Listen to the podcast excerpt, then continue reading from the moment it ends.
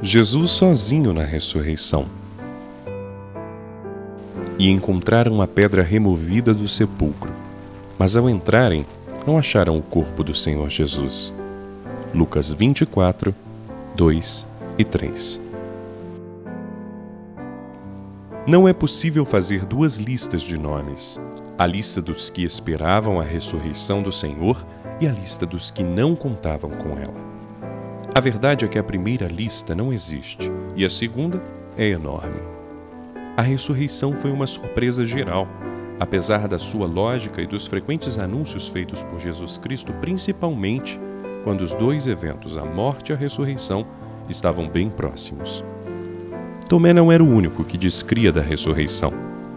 Ninguém acreditava na promessa de Jesus de que, ao terceiro dia, ele estaria vivo outra vez.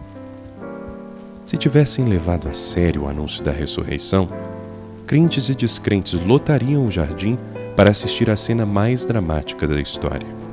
O primeiro deles seria o próprio José de Arimateia, proprietário do túmulo e do espaço ajardinado onde ele estava.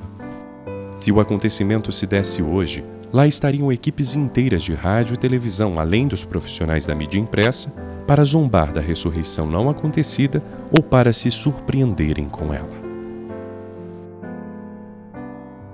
Talvez eu estivesse no jardim de José de Arimateia como zombador e não como crente.